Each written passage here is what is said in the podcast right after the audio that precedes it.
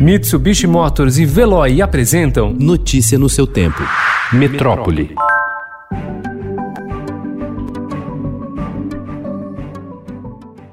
Um estudo da Escola Médica da Universidade de Harvard aponta que crianças têm alta carga viral do novo coronavírus e podem ser mais contagiosas do que os adultos, incluindo os internados em unidades de terapia intensiva. De acordo com a pesquisa, o potencial de disseminação do vírus entre os mais jovens tem sido subestimado desde o início da pandemia. Os resultados já causam polêmica entre os cientistas brasileiros no momento em que se discute o melhor momento para retomar as aulas presenciais.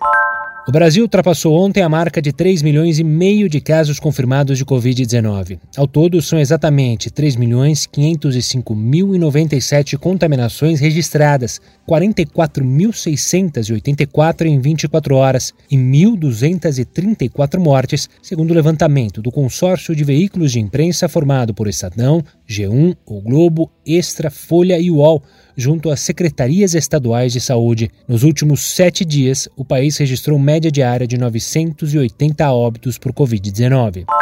Em meio ao contexto da pandemia do novo coronavírus no país, que forçou o fechamento de escolas e universidades para conter a disseminação da Covid-19, 8,7 milhões de crianças, adolescentes e jovens não tiveram qualquer acesso a atividades de ensino remota no mês de julho. Apenas 7 em cada 10 estudantes brasileiros realizaram atividades educacionais à distância.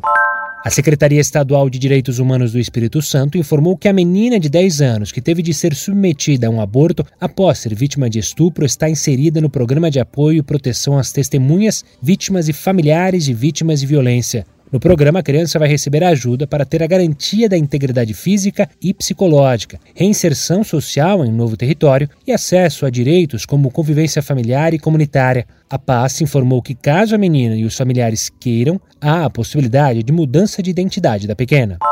Os especialistas do Instituto Gamaleia de Pesquisa em Epidemiologia e Microbiologia em Moscou informaram ontem em coletiva com mais de 300 jornalistas de todo o mundo que a vacina russa estará pronta para ser exportada em novembro. Confirmaram também que já negociam com o Brasil e outros países uma parceria para sua produção em alta escala.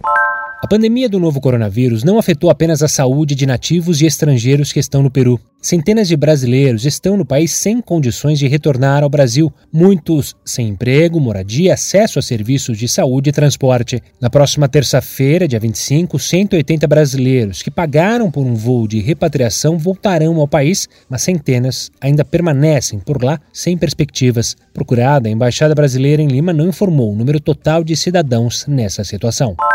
A forte massa de ar polar que alcançou o Rio Grande do Sul ontem fez algumas cidades da Serra Gaúcha terem os primeiros registros de neve já durante o período da tarde. De forma tímida, os flocos foram avistados em São Francisco de Paula e Riozinho. Já a incidência de chuva congelada foi registrada em mais de 15 locais, incluindo Caxias do Sul, Canela, Gramado e Bento Gonçalves, conforme a Metsul Meteorologia. Notícia no seu tempo. Oferecimento: Mitsubishi Motors e Veloy. Se precisar sair, vá de Veloy e passe direto por pedágios e estacionamentos. Aproveite as 12 mensalidades grátis. Peça agora em veloy.com.br e receba seu adesivo em até 5 dias úteis. Veloy, piscou, passou.